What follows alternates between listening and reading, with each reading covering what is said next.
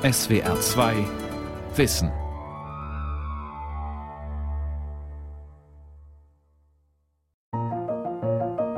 Es ist auch faszinierend, dass man die Bücher von unten gar nicht sieht, sondern erst, wenn man hier hochkommt. Es hat was total Magisches.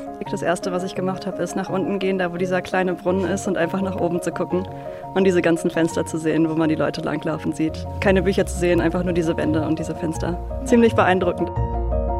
Wir erleben vor allem natürlich die Überraschung, weil man von außen nicht ablesen kann, wie die Struktur in diesem Haus ist. Und es ist ein weißes Haus mit sehr klaren Formen und äh, es gibt also keine Kurven und auch keine Pflanzen. Das hat sich der Architekt so gewünscht. Bibliothek ohne Bücher. Die Zukunft der Wissensorte. Eine Sendung von Andrea Luke. Die Stuttgarter Bücherei ist ein grau-weißes viereckiges Gebäude vor der Kulisse der Großbaustelle Stuttgarter Hauptbahnhof. Am Abend sind die Fenster mit kühlem Blau beleuchtet. Wer den Bau des südkoreanischen Architekten Yu Jung-yi betritt, kommt in eine weiße Halle. 14 Meter breit, 14 Meter lang, 14 Meter hoch. Alles ist hell. Der Blick nach oben offen und in der Mitte ein kleiner Springbrunnen. Das Herz nennen wir es das so als Gegenentwurf für ein lebendiges urbanes Umfeld steht und eigentlich ein Symbol dafür ist, dass man jetzt in eine andere Welt eintritt. Eine andere Welt, das war die Bibliothek vielleicht schon immer, Ort von Geschichten, aber auch des Sammelns und des Aufbewahrens. Bücherlager, das ist die ursprüngliche Bedeutung des griechischen Wortes Bibliothek. Ein Bücherlager ist die Stuttgarter Bibliothek sicher nicht, auch wenn sich auf den oberen Etagen durchaus Bücher zum Stöbern und Ausleihen finden. Also wir glauben und arbeiten natürlich dafür, dass das gedruckte Buch eine Zukunft hat. Und wir haben mit dem zweiten zentralen Raum oben in unserem Galeriesaal ja auch einen Ort geschaffen, an dem man sehen kann, dass wir die Buchkultur auch feiern. Wir haben auch im vierten Obergeschoss eine Ausstellung für die Literaturszene in Baden-Württemberg. Und da kann man auch die Gästebibliothek sehen mit den ganzen Autoren, Künstlern, Wissenschaftlern, die bei uns regelmäßig zu Gast sind. Also das Buch spielt für uns natürlich immer noch eine wichtige Rolle. Hier wird allerdings aussortiert, was nicht nachgefragt wird. Die Fluktuation bei Büchern, Hörbüchern, DVDs ist hoch. Gefragt ist, worüber man gerade spricht und was der Nutzer sich erstmal anschauen möchte, bevor er es kauft. Und die Bücher machen nur noch einen Teil eines viel breiteren Angebotes aus. Man kann Laptops ausleihen, Musik hören, selbstverständlich gibt es überall WLAN. Es gibt Fachkräfte, die bei allen Fragen rund um das digitale Leben weiterhelfen. Man kann Sprachen lernen, Filme schauen und Kaffee trinken. Man kann Menschen treffen und sich austauschen. Die Bibliotheken müssten sich der Bücher entledigen, hat Raphael Ball, der Leiter der Bibliothek der Eidgenössisch-Technischen Hochschule ETH in Zürich, schon vor zwei Jahren gefordert. Stattdessen müssten sie zu Kommunikationszentren, Trainings- und Beratungsstellen werden. Das gab einen Aufschrei, vielleicht auch, weil Balls Forderungen unter der Überschrift Weg damit in der neuen Zürcher Zeitung gestanden hatten. Er wurde als Nestbeschmutzer beschimpft von Berufskollegen, die die Bibliothek als Bollwerk der Kultur sehen und die Digitalisierung als ihren Niedergang. Heute sind sich Bibliotheksleiter einig. Die gute Bibliothek heute ist ein Treffpunkt. Ein Treffpunkt von Menschen, äh, die meistens auch etwas diskutieren. Deshalb sind Bibliotheken nicht mehr immer ganz so leise. Es wird ein Ort der umfassenden Erfahrung werden. Es ist ein äh, Ort, der den Bürgern gehört. Und ähm, es ist mit Sicherheit ein Ort, der inspirieren soll. Und auch die Leiterin der Stuttgarter Bibliothek, Christine Brunner, beschreibt ihr Haus so. Wir sehen unsere Bibliothek als einen gastlichen Ort, der offen für alle Bürger jedweden Alters oder kulturellen Prägung ist der Information und Wissen bereitstellt und äh, der digitalen Exklusion entgegenwirkt und Teilhabe ermöglicht. Wir betrachten uns natürlich auch als einen kulturellen Ort, der sich immer wieder verändert und überraschend für die Besucher ist. Dadurch, dass sich digitale Bücher überall ausleihen und bald auch streamen lassen, ist das klassische Geschäft der Bücherei, die Ausleihe, überflüssig geworden. Viele Klassiker gibt es online kostenlos und Projekte wie die Public Digital Library, die die gesamte Literatur der USA online zur Verfügung stellen will, machen gute Fortschritte. Die klassische Bibliothek braucht neue Aufgaben. Neben Stuttgart sind in den letzten Jahren weitere Bibliotheksbauten neuen Typs in der ganzen Welt entstanden. Das Dock 1 im dänischen Aarhus, die Bibliothek Jakob und Wilhelm Grimm Zentrum der Humboldt-Universität in Berlin-Mitte vom Schweizer Architekten Max Dudler oder Rem Koolhaas Nationalbibliothek in Katar. In all diesen neuen Bauten wurde funktional massiv aufgerüstet und die Aufgaben erweitert. Sie alle beschäftigen sich mit der Digitalisierung und wie man sie nutzen kann, um alle an allem Wissen, was man teilen kann, teilhaben zu lassen. Fragt man die Frau oder den Mann auf der Straße, dann scheint dieses neue Bild der Bibliothek noch nicht ganz angekommen zu sein. Oder wann waren Sie das letzte Mal in einer Bibliothek? Ich war schon ewig nicht mehr in der Bibliothek. Als, als Grundschüler, glaube ich, so das letzte Mal. Da habe ich mir echt regelmäßig noch Bücher geliehen, aber schon ewig nicht mehr. Schon lange nicht mehr. Also das ist jetzt bestimmt schon 15, 20 Jahre her, dass ich das letzte Mal in der Bibliothek war. Also man nutzt dann eigentlich wirklich nur noch die Sachen, alles was online ist und ja. Einmal im Jahr vielleicht. Zum Lernen kommen viele, vor allem junge Besucher, allein oder auch in kleinen Gruppen. Deshalb ist es auch nicht mucksmäuschenstill in der Bibliothek. Damit der Lärm nicht zu groß wird, gibt es mit schalldichtem Glas abgetrennte Räume. Dass es echt eine Belohnung ist, hierher das Lernen zu kommen. Also man kommt hier, lernt man und dann hat man wie so eine Belohnung gleich, weil wegen, wegen der Dachterrasse zum Beispiel oder oben der Galerie, wo es so schön ist. Wir bieten Rechercheschulungen für die Schüler an. Wir haben eine große Veranstaltungsbandbreite rund um das Internet. Wir haben Medienwerkstätten für Kinder, E-Reader-Tipps für die Leser unserer E-Books. Oder man kann auch selber komponieren mit einer Software. Man kann in Datenbanken recherchieren und man kann natürlich immer auf jeder Ebene die Mitarbeiter fragen. Vieles kann man aber auch ganz einfach selbst tun. Ausgeliehene Bücher zurückbringen zum Beispiel. Das geht am Automaten.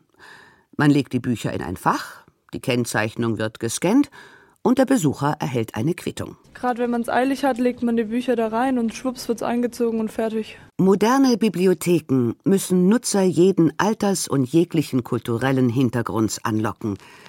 Das probiert auch die Kölner Stadtbibliothek. 2015 Bibliothek des Jahres unter der Leitung von Hannelore Vogt.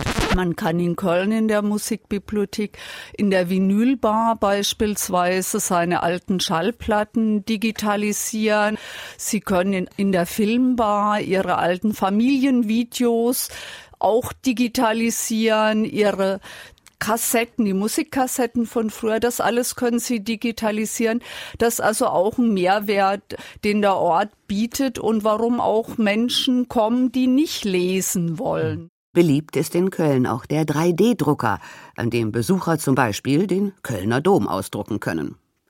Und hier werden Nutzer auch selbst zu Experten. Da geben Kölner für andere Kölner Kurse und zeigen, wie mache ich eine Datei für einen 3D-Drucker, wie funktioniert 3D-Druck und äh, die Bibliothek, die ist eigentlich nur der Ort, der die Infrastruktur stellt, äh, die Menschen zusammenbringt für diesen Austausch des Wissens. Und die Bibliotheken wollen mit ihren modernen Konzepten möglichst alle Altersgruppen und auch alle sozialen Gruppen der Gesellschaft erreichen.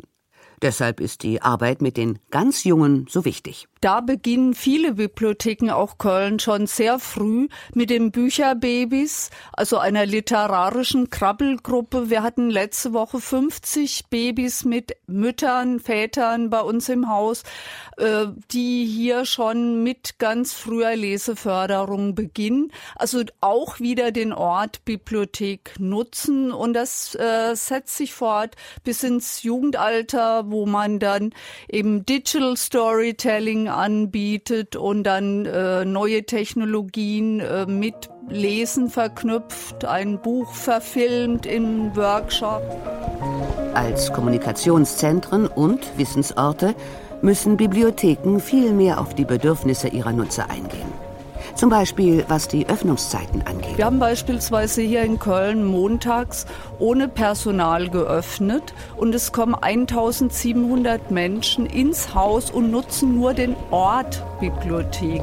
Also das zeigt auch, dass trotz der ganzen Digitalisierung Orte in der Stadt, in der Stadtgesellschaft gebraucht werden, wo ich ohne Konsumzwang mich aufhalten und lernen kann. In Stuttgart gibt es die Bibliothek für Schlaflose. Wer einen Benutzerausweis hat, kann sich auch in der Nacht aus Fächern in der Wand ein Angebot an Lesefutter holen, als Schlaflektüre. Bücher sind nicht mehr das Leitmedium in einer Bibliothek. Bedeutungslos sind sie deshalb noch lange nicht, meint Andreas Mitrowan. Er ist bibliothekarischer Direktor bei EKZ, einer Service GmbH, die Bibliotheken ausstattet. Äh, es gibt ja immer wieder Studien, die auch zeigen, dass Studierende und Lernende Bücher bevorzugen, auch wegen der dreidimensionalen Orientierung in diesem Wissen. Es wird komplementiert durch Videos, durch E-Learning. Also es gibt ein Gesamtpaket, in dem meiner Überzeugung nach Bücher weiterhin eine Rolle spielen werden, aber sie werden eben sehr stark komplementiert auch durch andere Formen ähm, von sinnlicher Erfahrung, hören oder gemeinsam äh, eine Lernerfahrung machen, äh, dadurch, dass man einfach beispielsweise in einem Makerspace arbeitet. Ein Makerspace. Das ist ganz simpel ein Ort, an dem Menschen etwas gemeinsam tun. Zum Beispiel ein Repair-Café, in dem man gemeinsam Dinge repariert. Makerspaces sind ein wichtiges Element moderner Bibliotheken und sie stehen für ein gemeinsames Erleben und Erfahren einerseits und das Wissen teilen auf der anderen Seite. Ja, werden künftig so viele Möglichkeiten der Suche haben und des Findens, ähm, aber viel weniger Möglichkeiten vielleicht durch andere angeregt zu werden, neue Erfahrungen zu machen. Da sehe ich die Bibliothek der Zukunft sehr stark. Ein Wissensort, an dem Begegnung und Austausch wichtig sind. Was ist denn dann da das Leitmedium, wenn es nicht mehr das Buch ist? Die Tasse Kaffee, sagt der niederländische Architekt Art Voos, der eine Reihe von Bibliotheken in Europa gebaut oder umgestaltet hat. Und tatsächlich spielt in allen modernen Bibliotheksgebäuden ein Café eine entscheidende Rolle. Wirklich alles drumherum vergisst. Als wir das neue Haus geplant haben, haben wir uns ein Café gewünscht. Und äh, die Besucher und die Leser aus dem alten Haus haben sich das auch schon sehr gewünscht. Und wir haben dann ähm, mit der Caritas ein Inklusionsprojekt begonnen. Die waren auf der Suche nach einem neuen Ort für, ihr, für ihre sozialen äh, Projekte. Und wir haben dort äh, ein Café, wo junge Menschen mit einer Lernbehinderung äh, und Betreuern arbeiten. Und sie sind jetzt auch, seit das Haus eröffnet ist, bei uns und äh, haben sich sehr gut eingefügt. Und für uns ist es sehr positiv, dass wir ja Menschen auch mit einem Handicap äh, hier beschäftigen können.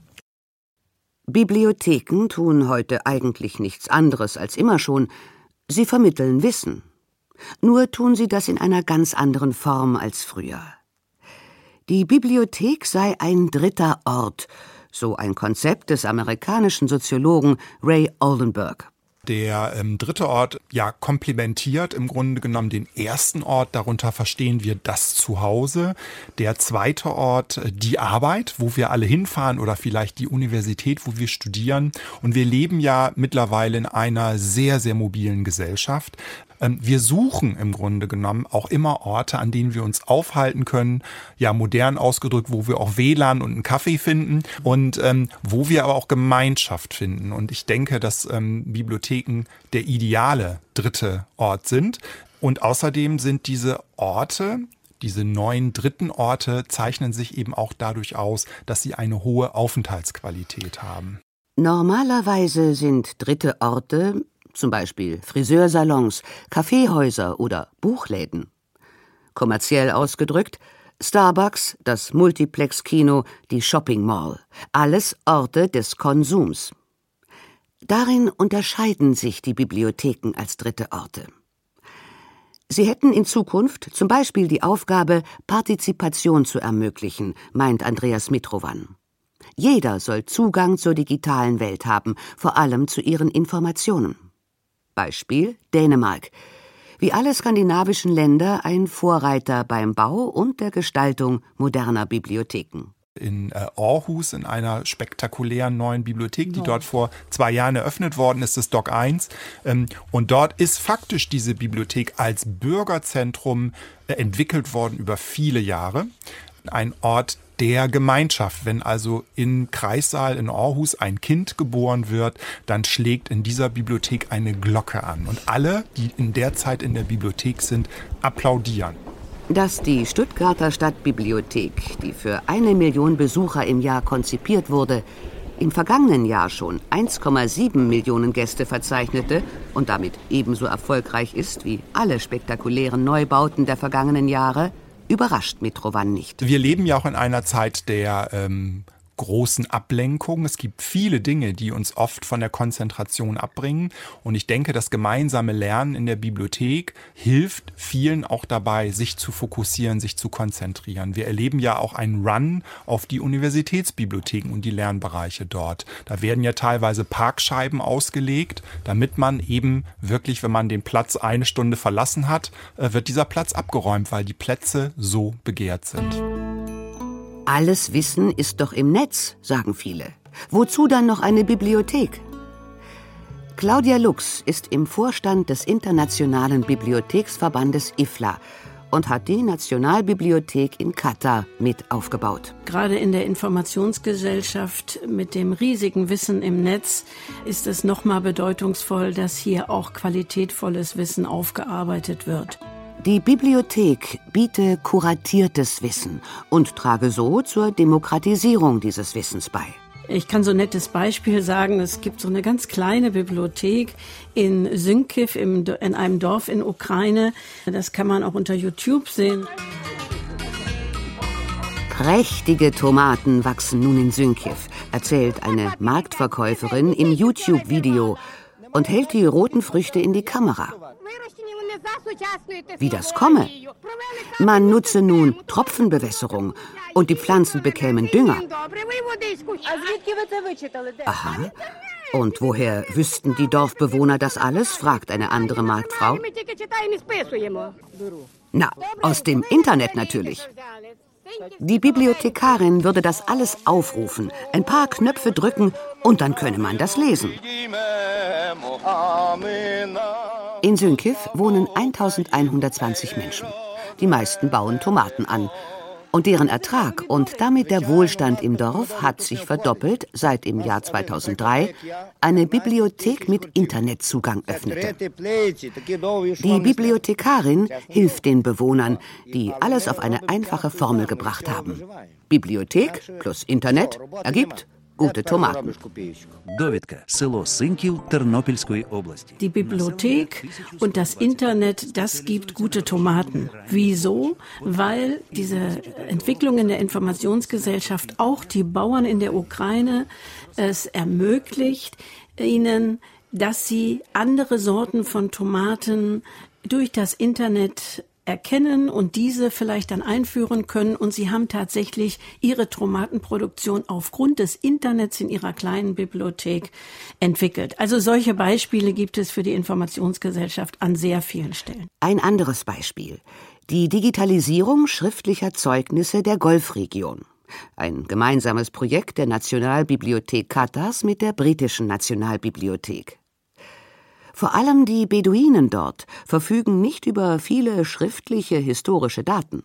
Und durch die sehr extensive Digitalisierung dieser schriftlichen Zeugnisse und frei zugänglich im Netz. Das heißt, jeder kann aus USA, aus Japan, eben aus der Golfregion diese Dokumente jetzt einsehen. Und plötzlich sind es nicht nur Wissenschaftler, sondern auch Menschen, die ihre Vorfahren suchen, die Namen eingeben, Orte eingeben äh, und in dieser sehr großen Datenbank der Qatar Digital Library plötzlich Dinge finden, die sie persönlich betreffen und eben auch fantastische Fotos, Karten und ähnliches. Moderne Bibliotheken nutzen die Digitalisierung für die Teilhabe aller an allem Wissen. Entscheidend dabei, das Lernen findet nicht alleine statt. Es geht vom Do-it-yourself zum Do-it-together, denn das hilft bei der Verarbeitung der komplexen Zusammenhänge gerade in der digitalen Welt. Glücklich die Städte mit den neuen Prachtbauten an Bibliotheken, mit geschickten Leitungen, die interessante Partner für bestehende Büchereien ins Boot holen, attraktive Veranstaltungen organisieren, Gastronomie einrichten. Aber was passiert mit den kleinen, vielleicht nicht so leistungsfähigen Büchereien auf dem Land?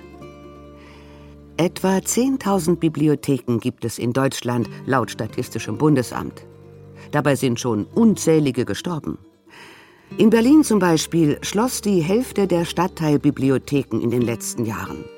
Und auch in Ostdeutschland machten hunderte kleiner Bibliotheken zu.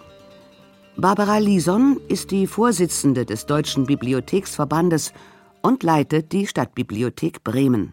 Ich glaube, dass in vielen deutschen Städten und auch auf dem Lande die Frage äh, Quantität gegen Qualität auch ähm, immer gestellt wurde. Und zum Glück ähm, nicht nur die Quantität dann eben reduziert wurde, sondern eben die Qualität auch erhöht wurde. Das heißt, das, was übrig geblieben ist nach den Schließungen, ist zum Teil renoviert worden, ist äh, in der Ausstattung und auch im Angebot erheblich optimiert worden. Und das führt dann wiederum auch zu einer erhöhten Nutzung, denn die Nutzung von kleinen kleinen, unattraktiven Bibliotheken, die ist out, die bringt man nicht. Also die kleine Bibliothek, die irgendwie so einen schrumpeligen alten Bestand hat, die wollen wir auch gar nicht mehr anbieten. Dass Größe kein Kriterium für Erfolg sein muss, zeigt zum Beispiel die kommunale Bibliothek im litauischen Plunge mit ganzen 35.000 Einwohnern. Sie residiert in einem umgebauten Wohnhaus und betreut gleich zwölf weitere kleine Bibliotheken erfolgreich mit. Oder auch das Konzept für die Stadtteilbibliotheken in London.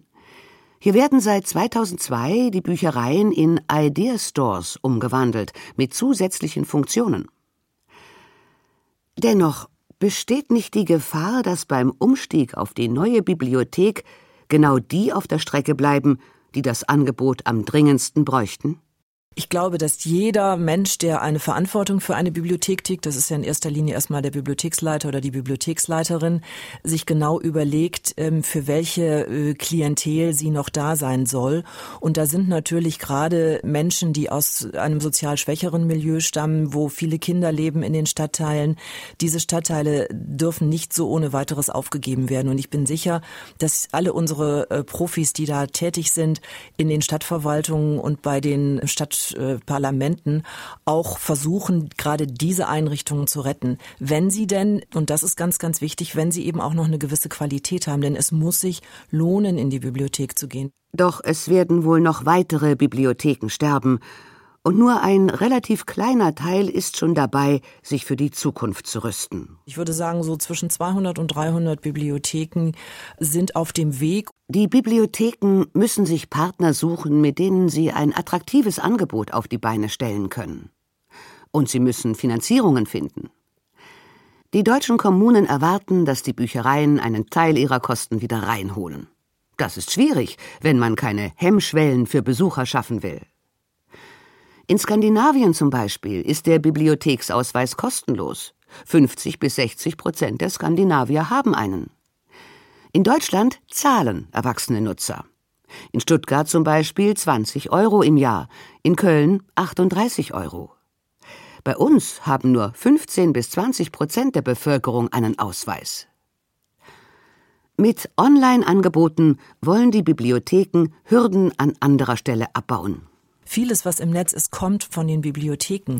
Wenn man heute von dem Bibliotheksbesuch spricht, spricht man nicht nur von dem Besuch über die Schwelle kommend in eine Bibliothek hinein, sondern man muss auch von dem Besuch online sprechen. Denn wir haben enorm viele Online-Besuche mit den Materialien, die die Bibliotheken online ins Netz stellen. Das darf man heutzutage in der Diskussion überhaupt nicht mehr vernachlässigen. Und die öffentlichen Büchereien bieten mit ihren Online-Angeboten sogar handfeste Vorteile.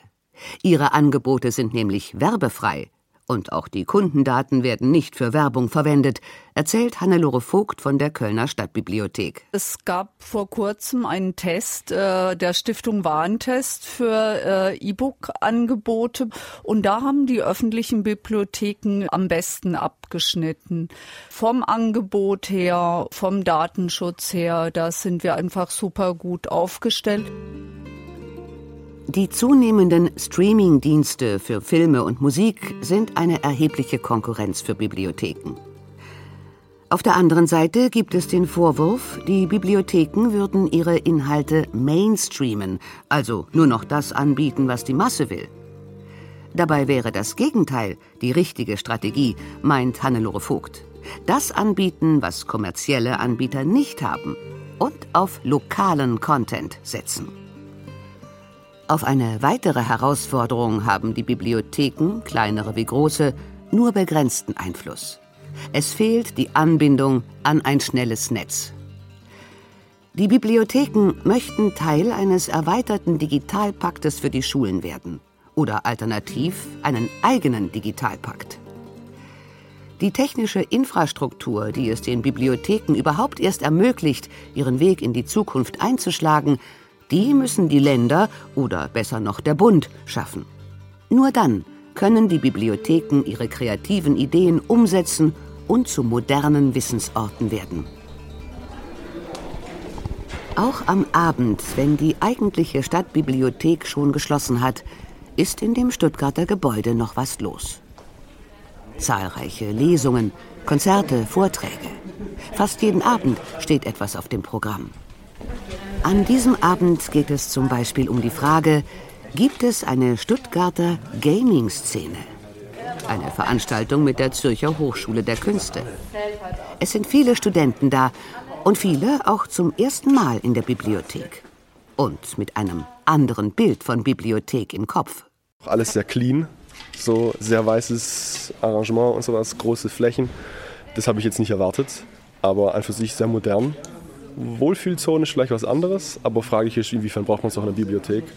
Weil man will ja zum, zu Wissen aneignen kommen. Und ich habe vorher schon zu meinem Kollegen gesagt, das fühlt sich wirklich an wie so ein Wissensforum. Braucht die Bibliothek also doch noch etwas Gemütlichkeit? Es gibt durchaus auch kuschelige Ecken. Also wir haben gewusst, dass die Besucher das auch ähm, manchmal ein bisschen kuscheliger haben möchten. Und so gibt es Sofas, die sich in die Regale schmiegen und Sitzecken, wo man ganz alleine in einem Sessel sich kuscheln kann, ohne beobachtet zu werden. Also solche Bereiche gibt's schon auch. Aber ja, der erste Eindruck ist schon ja ein, ein weißes, cleanes Haus.